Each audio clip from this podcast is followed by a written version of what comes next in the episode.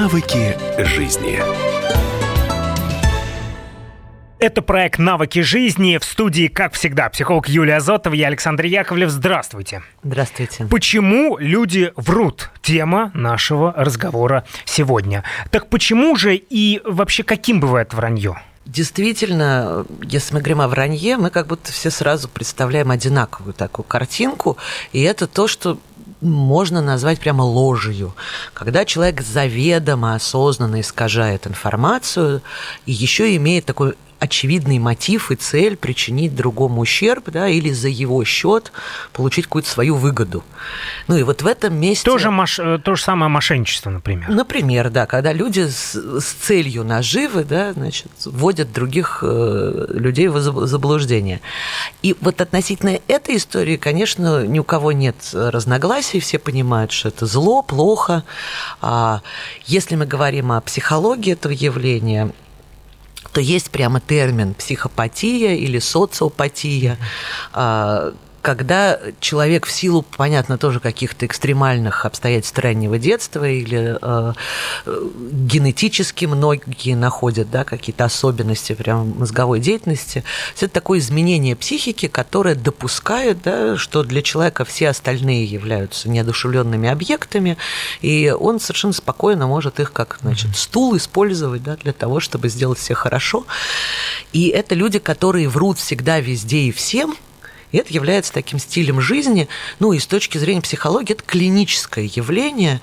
А, и таких э, людей небольшой процент, да, то есть это какая-то узкая. То есть история. говорить мы сегодня будем о другом. Точно, потому что а, то как раз вранье, которое не является осознанным, целенаправленным. Да? Более того, а, для самого человека это часто история про правду, про заботу о другом, про какое-то хорошее, как будто бы вот об этих интересных вещах хотелось бы поговорить, да, а вот здесь причин и мотивов очень много. А как это можно классифицировать? Потому что огромное количество примеров. Муж э, говорит жене, что задержался на работе, а сам пошел к друзьям. Или, например, когда люди что-то не рассказывают родителям, чтобы не расстроить их. Это ведь все, по большому счету, вранье, но совсем разное. Точно. И здесь очень различается наше отношение к другим людям, которые нам лукаво что-то рассказали не то или о чем-то умолчали, мы все одинаково возмущены, обижаемся, требуем правды. А, и отношение к себе, когда то же самое да, мы делаем и вот здесь оправданий и э, внутренних мотивов становится много. Вот давайте посмотрим скорее на эту историю изнутри, какая есть мотивация у меня не быть кристально чист, честной и чистой да, в каких-то ситуациях. А самая безобидная форма, она вот как раз полярная, то, что я назвала, такое клиническое, профессиональное вранье.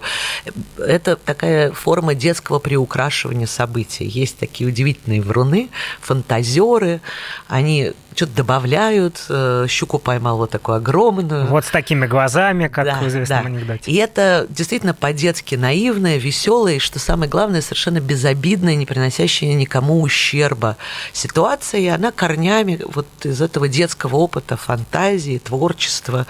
Ну, в какой-то степени все э, люди, занимающиеся искусством, да, немного приукрашивают реальность.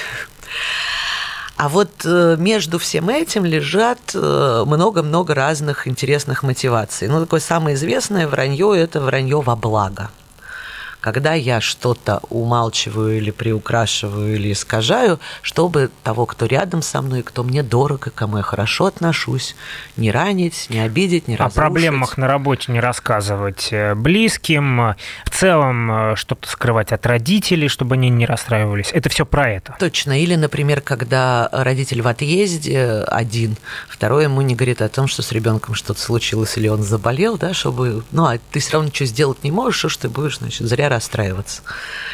То есть это многочисленные такие истории про поберечь другого. Но самый явный пример, когда кто-то заболевает, очень часто и врачи, и близкие не раскрывают всей полноты картины и каких-то тяжелых моментов диагноза, ну, чтобы mm-hmm. вот человек сохранял Но ведь это даже не хочется называть враньем. Это кажется правильным и нормальным. А мы сегодня говорим о удивительном противоречии, что э, с одной стороны мы все не любим вранье, а с другой стороны искажение информации и правды – это такая частая часть реальности нашей жизни. Да, любопытная реакция, когда ты сам врешь и что-то скрываешь, точнее, тебе кажется, что ты делаешь это во благо. Но когда ты узнаешь, что тебе что-то не рассказали, утаили. то тут утаили от тебя, и как этим людям казалось во благо, тут же взрываешься и думаешь, ну вот вы. Вот, вот это интересная да, ситуация. А рядом лежит два таких э, чудесных вида. Это бессознательное вранье, когда человек э, не очень замечает – ну, что он делает или э, как он к этому на самом деле относится. То есть есть у него какая-то часть, о которой он сам не очень подозревает. Ну, такой яркий пример – это когда человек э, в нетрезвом виде да, говорит и делает одно, а потом, когда приходит в себя, ничего об этом не помнит, уж точно уверен, что он на это не способен. И никогда такого не было. То есть это две его части, об одной он не подозревает, она вот так mm-hmm. может проявиться, да, но он точно про нее никогда никому не расскажет, потому что сам не очень в курсе. А, и э, вранье такого искреннего заблуждения.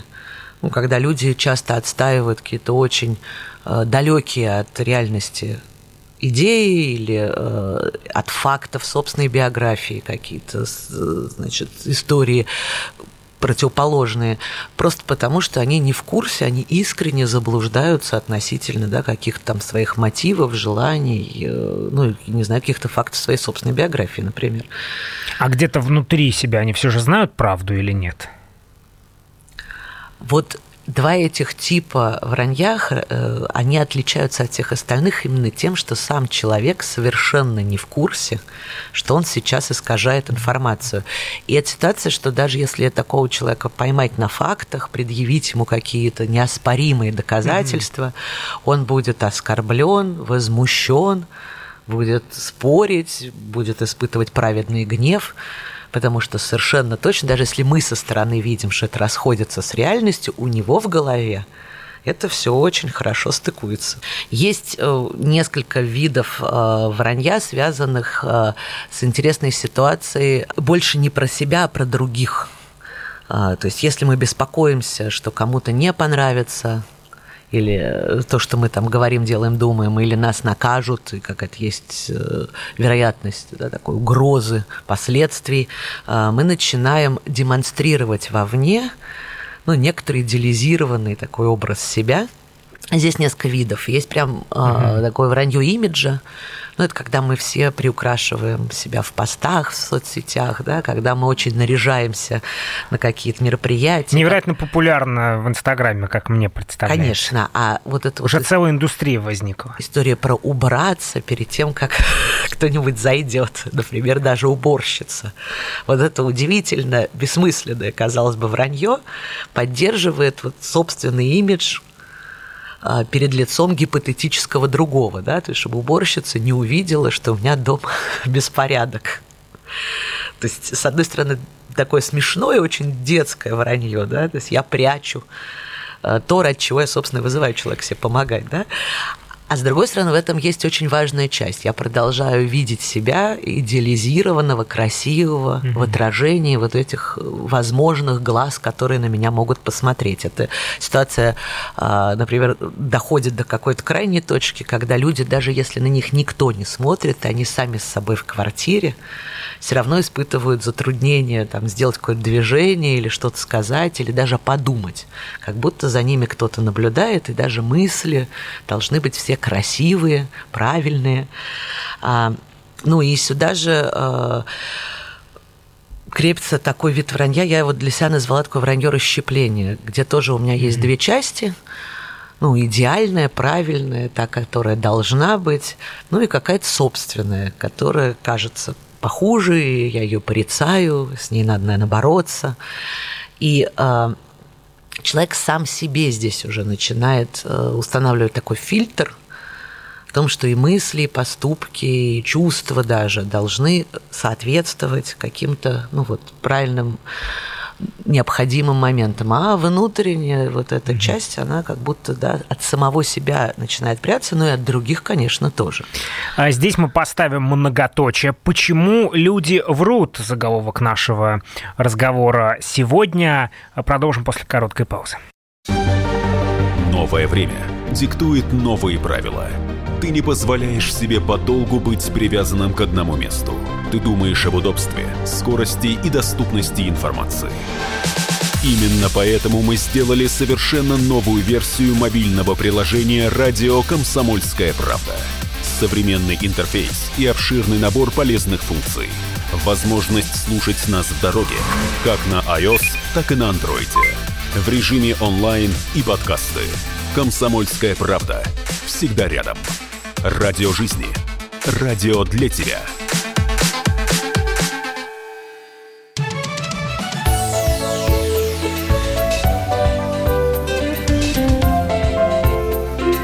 Навыки жизни.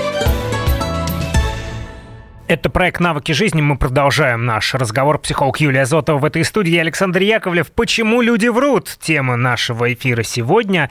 Мы говорили в прошлой части о видах вранья. А откуда все это берется? Ну, если попробовать подвести такой какой-то один критерий под все эти разнообразнейшие совершенно формы, это по большому счету вопрос э, доверия-недоверия – поскольку если я могу проявиться, ну, как я есть, и рассказать все, как было, и мне за это не будет критики, отвержения, угроз, наказаний, какого-то, да, плохого отношения или даже прям прерывания контакта, и потому что я такой невыносимый с этим, да, что со мной и быть-то рядом нельзя. Если бы все это не маячило на горизонте, мне кажется, а, феномен вранья в целом бы отсутствовал вообще. То есть, когда э, муж говорит жене, что задерживается на работе, а сам э, идет встречаться с друзьями, он не говорит правду, потому что боится, что правда вызовет агрессивную реакцию? Точно. Ну, затруднит отношения, близкому человеку будет больно, он замкнется, я все это буду видеть, чувствовать себя от этого ужасным.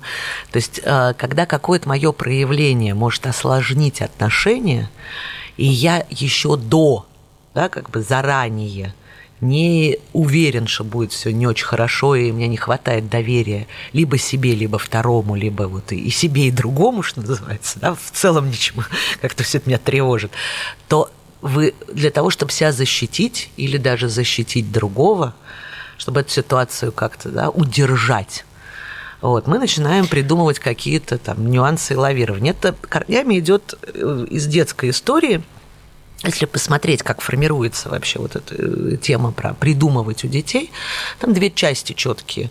В определенном возрасте, начиная там с двух с небольшим лет и далее, а, у детей есть период, когда они много фантазируют, а, придумывают какие-то невероятные совершенно истории, а, абсолютно далекие, даже никак не крепящиеся к реальности, а родители это обычно тревожит, особенно если дети э, начинают фантазировать что-нибудь плохое про родителей. А это частая тема. И, кстати, вот родители, успокойтесь, это совершенно нормальный, живой, здоровый период. А дети осваивают вот эту фантазийную творческую реальность, да, и возможность в этом как-то быть разным, лавировать, вот отыгрывать какие-то вещи и проверяют и тестируют как раз реакцию окружающих. Выдерживает ли мама, если он придумал какую-то да, страшную историю? Как она на это реагирует? Поддерживает ли это, конфронтирует ли, пугает, обижается. Что вообще происходит, если я э, возьму, да и что-нибудь по-новому, да, вот это вот, выкручу в этой реальности. И это хороший творческий процесс, и если родители к этому относятся лояльно, как с этим справляются, но очень важно, это не значит, что надо соглашаться со всеми фантазиями они на то и называются тестирование реальности, да, что родителю важно здесь сказать, слушай, это отличная история, но вообще-то в реальности вот так, факты такие. А вот, ты говоришь, что, не знаю, там, ты съел слона сейчас, и, значит, и еще остался очень голодным, но на самом деле мы тебя кормили, все хорошо, вот, и так далее. А вот вторая часть, э, из которой как раз и появляются все самые разные вот эти деструктивные формы вранья, это ситуация, когда вранье используется для защиты своего «я». Если ребенок понимает, что страшно признаться в том, что разбил чашку, потому что будет неадекватная реакция, чрезмерное наказание, ну, что он потеряет что-то важное, что ему скажут, что он ужасный, что его, вероятно, могут даже побить или как-то еще тяжело наказать, и, там, не знаю, какой-то психологический прессинг э, бывает невыносимый. Лучше бы... Некоторые дети говорят, лучше бы меня били в детстве, да, когда мама молчала и, значит, там отворачивалась и неделю со мной не разговаривала. Это намного хуже, чем какая-то, да, такая жесткая конфронтация. Так вот, когда за какие-то нелицеприятные проявления себя, которые не нравятся другим, а в детстве это родители, такие важные, любимые фигуры. Я знаю, да, что меня не примут, накажут, там вот отвергнут. Вот тут возникает вранье для защиты себя. Это последний способ сохранить я, сохранить свои границы. Я скажу как вам нравится и как вы хотите, а свое настоящее я спрячу где-то очень глубоко. И в этом месте рождается, например, такая ну, глубоко трагичная для самого человека история, когда другим-то он, может, и говорит правду, а сам себе все время врет. Потому что я не имею права даже сам себя увидеть, как я есть, потому что внутри меня вот этот критикующий родитель, который меня не принимает, и это свое я надо защищать, защищать, защищать. И возникает, да, вот эта вот история про социальную маску и про невозможность вообще даже представить, что же я на самом деле хочу, что я люблю и не люблю, что для меня хорошо и плохо, какой я вообще на самом деле. И вот в этой теме доверия-недоверия, причем да, доверие себе – самое страшное, да, это что мы не испытываем себе самому доверия через какое-то время уже. Я такой ужасный, я на себя не могу положиться. Ну и в том числе недоверие всем окружающим, которые воспринимаются как такая потенциальная угроза. То есть, когда, придут и накажут, да. То есть, когда мы говорим про э, историю правды и вранья, мы говорим на самом деле про историю доверия и недоверия. В да. большинстве случаев. И поэтому в отношениях, где есть безопасность, где меня принимают, пропадает стимул врать. То есть бороться с враньем бессмысленно, а скорее надо создавать да, такие хорошие территории, где я могу в доверии, в расслабленности видеть, ну, что другие меня принимают, поддерживают даже в сложном. И тогда возникает возможность ну, проявляться и какие-то даже нелицеприятные, тяжелые моменты другому открывать. Ну и мы можем проверить свою жизнь как раз ну, по областям относительно этого критерия. Ну, если я мало скрываю от своего партнера, угу. то это про большое доверие и безопасность и надежность этого союза, значит, действительно у нас очень глубокие, хорошие отношения. А вот если все стоит иначе. Ну, и это и про друзей. Потому что удивительным образом многие люди скрывают, умалчивают, да, или вот допускают искажения э, в каких-то вещах, которые, казалось бы, ну, вот не могут произойти, они очень, ну, вроде бы безопасные. Самый яркий пример – взрослые дети очень часто врут своим очень уже пожилым родителям не о плохом, а о хорошем – то есть скрывается, что есть, например, дорогая машина или что хорошая работа с э, хорошими перспективами. А я знаю, много работаю с людьми, да, есть такие кейсы, когда человек маме не показывает мужа или жену в течение лет десяти. Ну и там как раз история о том, что а вдруг это мое хорошее, ну, как там родители столкнет с тем, что это вот отличается от его идей каких-то, да, или, может быть, это слишком хорошее. Вот родители... Э, чаще всего эта история происходит, когда ребенок эм, э, перешел в какой-то другой социальный класс, значительно более там, да, успешный, высокий, и, э, и вот тут как будто неудобно предъявить да, вот эти свои ресурсные какие-то сильные стороны. А есть примеры, когда о том, что человек переехал в какую-то новую, например, квартиру, он не рассказывает родителям 3-4 года, умудряется как-то там лавировать в гости не зовет, встречается где-то еще. Но ведь когда люди скрывают хорошие факты, нередко это объясняется возможностью зависти со стороны других людей. Ну, странно подумать о том, что наши собственные родители будут зави... Это не про родителей, конечно, это не про родителей, про друзей, коллег. Хотя объяснений очень много. Но это все равно сводится к вопросу недоверия. Конечно, потому что я по какой-то причине не уверен, что им будет хорошо от того, что я им сейчас расскажу хорошую новость про себя. Как я это объясню завистью или то, что они там могут себя сравнить и расстроиться, это уже дальше способность интеллекта объяснять любые вещи. Да? Он для этого и создан. Да? Чем больше интеллект, тем лучше мы себе объясняем все, что угодно. А и вторая сторона этой истории детско-родительской, на самом деле совершенно легитимная тема, которая разрешает и даже предписывает родителям врать своим собственным детям. И это тоже удивительная история. Мы все знаем, что врать нехорошо, и любой родитель скажет ребенку не вред, нехорошо, но при этом родители все время врут детям. А это касается каких-то моментов относительно а, легких, да, и абсолютно всем, всеми используемых форм таких обмана про очень полезные какие-нибудь продукты, про то, что случится там с зубами, если их не чистить. Но это а, же в воспитательных целях. Точно. И это всеми поощряется. Но по факту это является осознанным искажением реальности. Ну, и уж тем более, да, следующий вид, который нам, конечно, я надеюсь, люди меньше поддерживают, но очень часто тоже распространенный, когда родители пугают несуществующими опасностями ребенка, например, там, да, будешь себя так вести, придет дядь милиционер, значит, заберет тебя, отведет тебя куда-то, да. Дети-то к этому относятся вообще, говоря, серьезно, и часто на психотерапию через 30 лет приходят вот об этом поговорить. Почему люди врут? Тема нашего эфира сегодня. Продолжим наш разговор после короткой паузы. Накал страстей на радио «Комсомольская правда».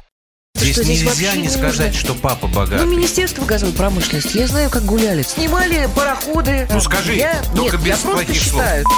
Если у нас такая история, что даже безобидное детское песенное шоу вкладывает кирпичик в создание революционной ситуации, ну, все Взяли встало в один и, ряд вот и с этим плюнули просто в лицо. Совершенно. Андрей и Юлия Норкины. По будням в 9 вечера в программе «Простыми словами». Хорошо, будем иметь это в виду.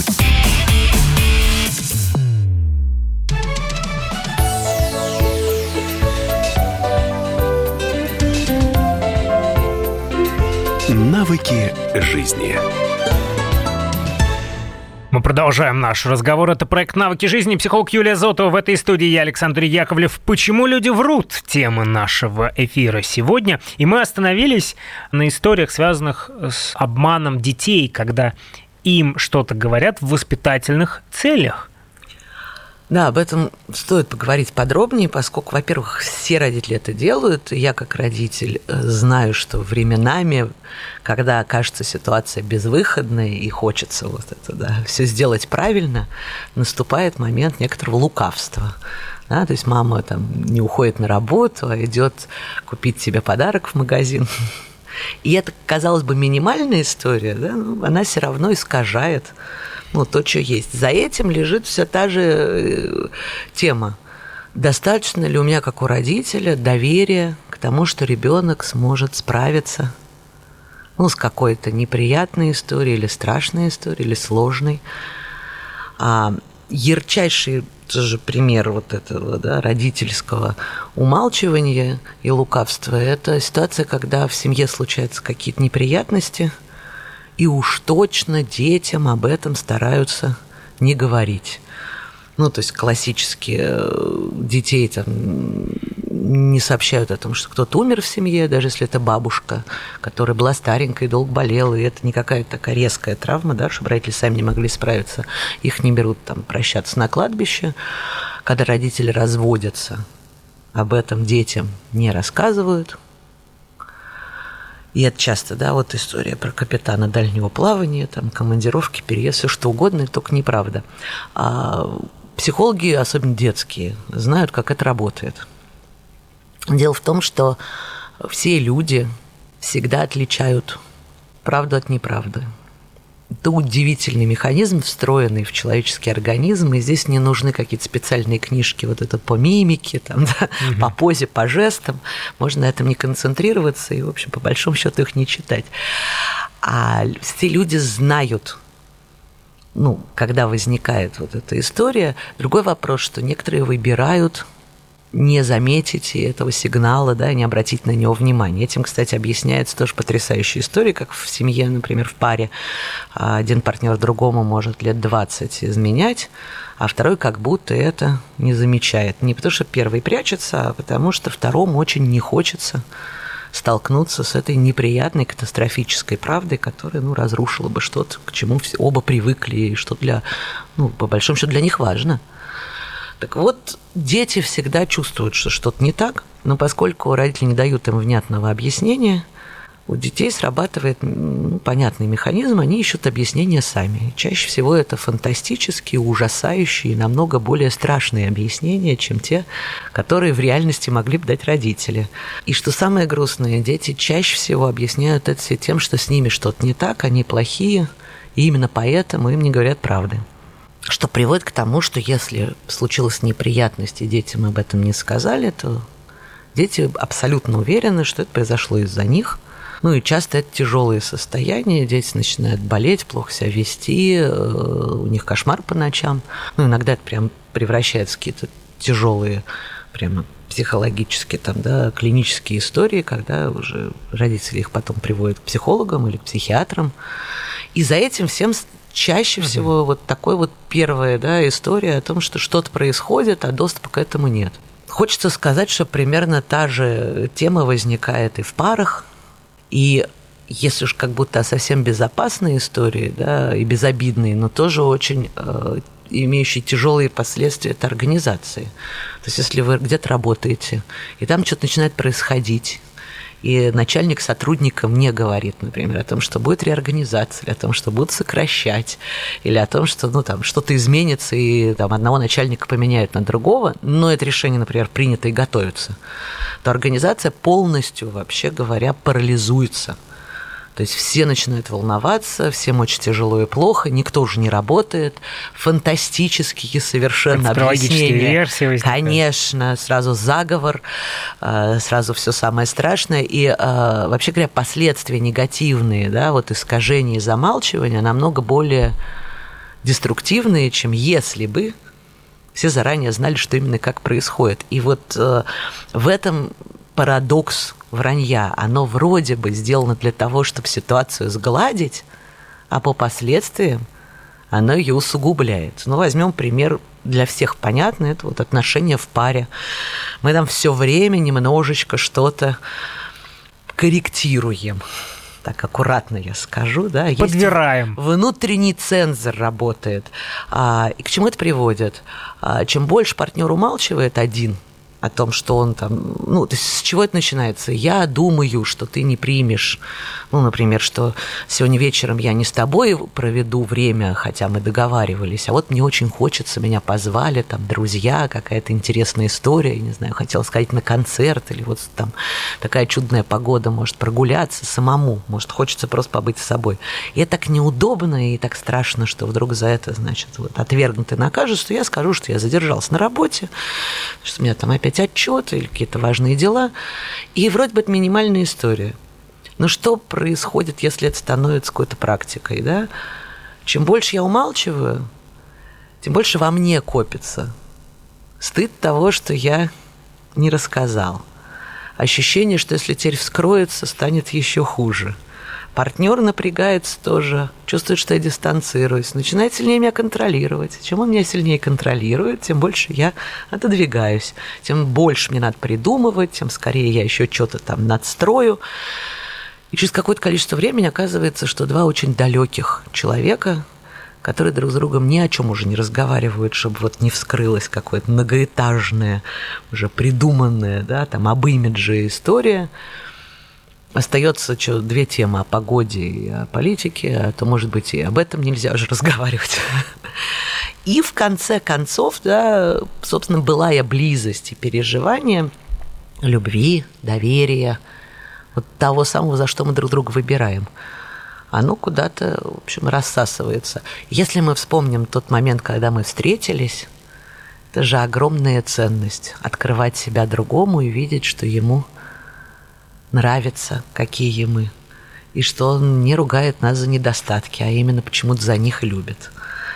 И это о хорошем, о близости, об отношениях. Но ведь этот страх недоверия, неприятия очень сложно победить. Это и про отношения с родителями, с близкими, с коллегами, со всеми. Это правда так. Но если мы э, не экспериментируем в этом направлении, э, то количество ну, связей, возможностей быть собой и, по большому счету, жизни в нашей жизни да, сжимается, становится все меньше. И вот эта территория свободы, в конце концов превращается да, в какой-то маленький узкий пятачок, потому что, я еще раз повторю, с точки зрения э, психолога, самое опасное вранье внутреннее – ну, когда мы э, не захотели куда-то идти, нас позвали какие-то, значит, неинтересные нам люди, и мы говорим, вы знаете, в этот день мы работаем, или там нас, нам надо ехать, значит, навещать больную бабушку, и бабушки никакой нет, конечно, а если есть, то мы не поедем, то вот эта история, она э, не задевает ну, глубоко мое я и не мешает мне жить, по большому счету. Ну, потому что я не имею мужества отстаивать свои границы напрямую, да, и с помощью вот этой детской стратегии уклонения и лукавства, да, я аккуратно все-таки угу. сохраняю паритет. А вот если такая история ну, происходит внутри себя, это что-то непоправимо меняет. Ну, в том, что я могу там, чувствовать себя собой, быть с другими настоящим, а, действительно опираться на себя и мир, потому что доверие – это возможность да, вот опереться, быть уверенным, да, устойчивым. Ну и тогда возникает в целом какая-то ситуация, я живу не свою жизнь, это желание не мои желания, да, я общаюсь с теми людьми, которых я не выбираю, и они мне не интересны. Ну и где-то там вот к 45 это как раз выливается в глобальный кризис среднего возраста. О котором мы, кстати, делали один из наших эфиров, обязательно послушайте, причем не один. Здесь мы поставим многоточие и продолжим наш разговор с Юлией Зотовой после короткой паузы. Радио как книга разливает воображение. Но для тех, кто хочет больше, мы ведем свой YouTube-канал. Все эфиры, трансляции, именитые гости, крутые спикеры, громкие заявления и провокации. Бурная жизнь прямо из студии. Радио «Комсомольская правда». Надо и сто раз услышать, и один раз увидеть.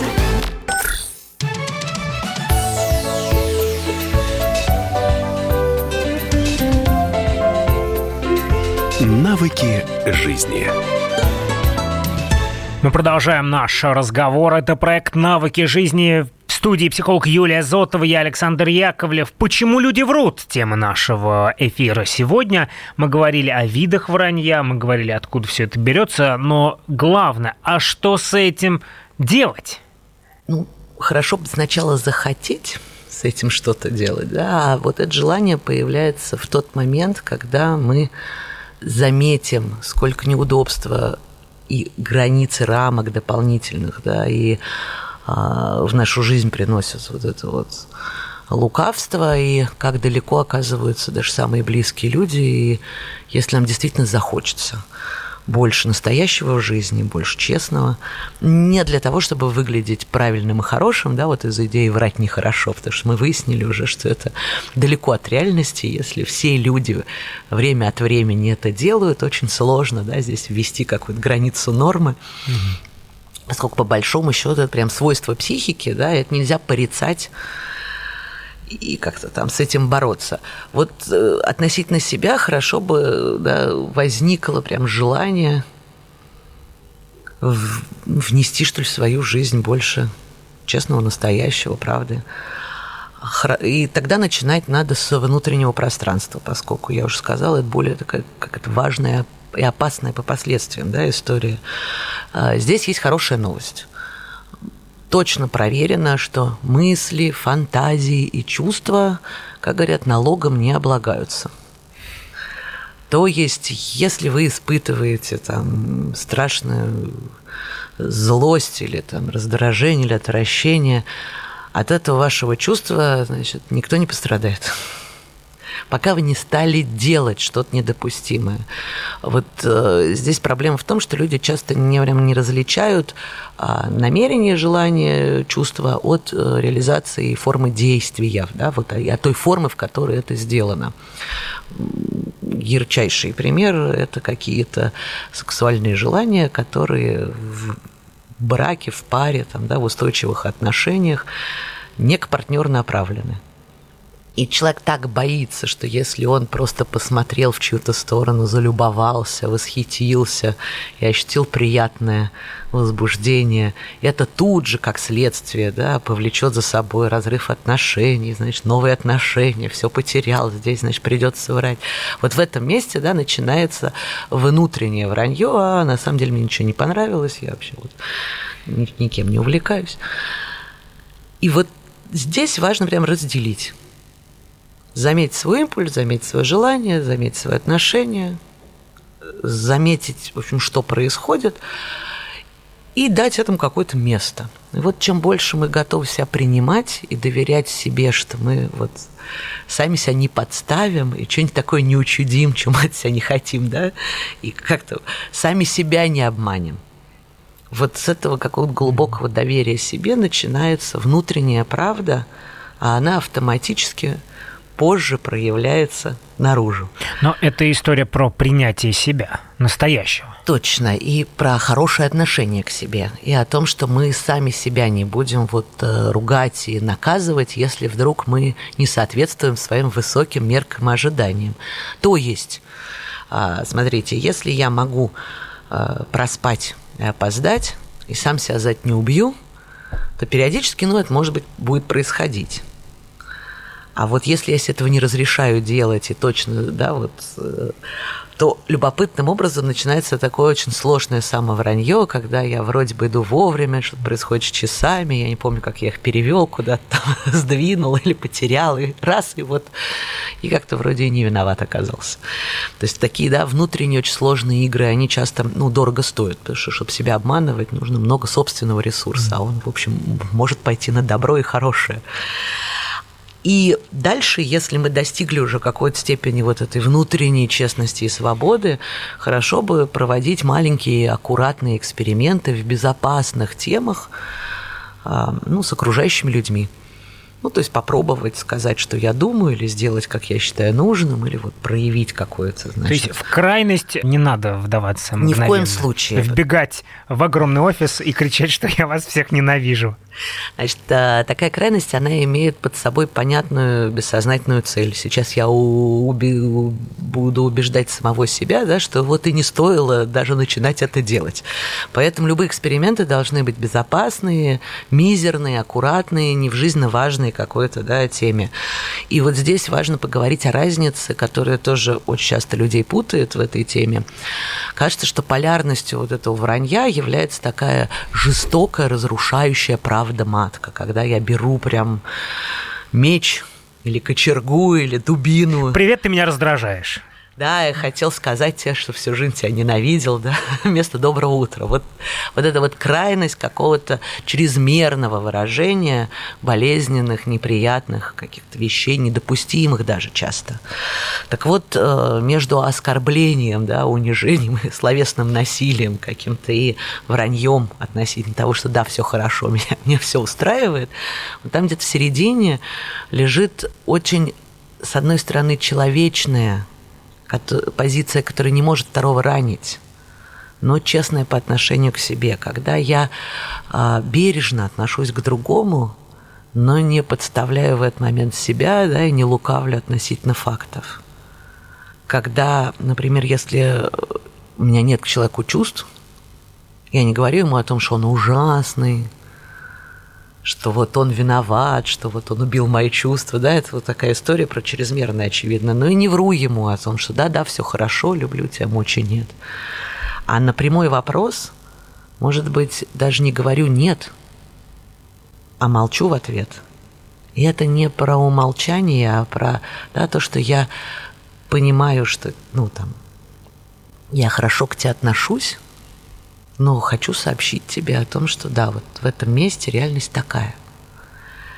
И вот э, в этой границе уважения человечности и правды, на самом деле даже сложные истории могут э, хорошо разрешаться. И какие-то тяжелейшие ситуации между людьми могут оказаться неранящими. Так бывает редко, но правда бывает. Когда родители могут э, сообщить ребенку о том, что вот у них что-то случилось, они разошлись, но они хорошо относятся к ребенку, готовы там, да, быть хорошими родителями для него. Когда люди расстаются и могут об этом поговорить, когда человек уходит с работы, ну или есть mm-hmm. какой-то конфликт между коллегами – я говорю, слушай, я тебя очень уважаю, хочу с тобой работать, но прямо вот здесь, в этом месте, да, там, у меня другое мнение. Но ведь вранье – это очень хороший инструмент, всем нравится э, быть таким э, хорошим, правильным, красивым, и как только от вранья отказываешься, даже частично, ты тут же перестаешь э, всем нравиться, у тебя появляются враги, люди, которые тебе сделают что-то плохое и так далее. Или это все страхи типичные? В этом есть часть реальности, потому что действительно, когда мы говорим неприятную правду, мы сталкиваемся с реакцией, с раздражением, с сопротивлением, с обидой, да, еще с угрозой того, что отношения могут прерваться. А с другой стороны, если мы доверяем человеку, и если мы проявляем себя, как мы есть, ну, наградой остаются вот эти самые глубокие, отношения, в которых можно выдохнуть и быть собой, в которых мы уверены во втором который, человеке, который рядом с нами, да, где мы можем делиться не только допустимым, а всем, что у нас есть. И вообще говоря, люди описывают настоящий глубокий контакт, и вот то, что называется настоящий друг, счастливый брак, а, доверие между родителями и детьми, они всегда говорят именно об этом, да, сколько себя – я могу проявить и быть в этом принятым, поддержанным, оказаться ну, по-прежнему рядом даже в тяжелые моменты. Я вспоминаю слоган а, одной коммерческой структуры «Честным быть выгодно». В долгосрочной перспективе, конечно.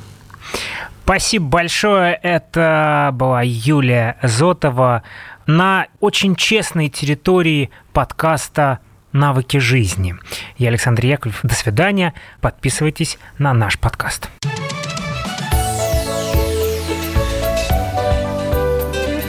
Навыки жизни. Он променял вечер на утро, чтобы вырвать вас из объятий сна. Он не зверг скуку и уныние и стал богом эфира. Максим Шевченко на радио «Комсомольская правда». Вы готовы встать вместе с ним? В 8 утра каждый понедельник. Твое утро никогда не будет прежним. Программа Максима Шевченко «Доживем до понедельника». 8 часов по Москве.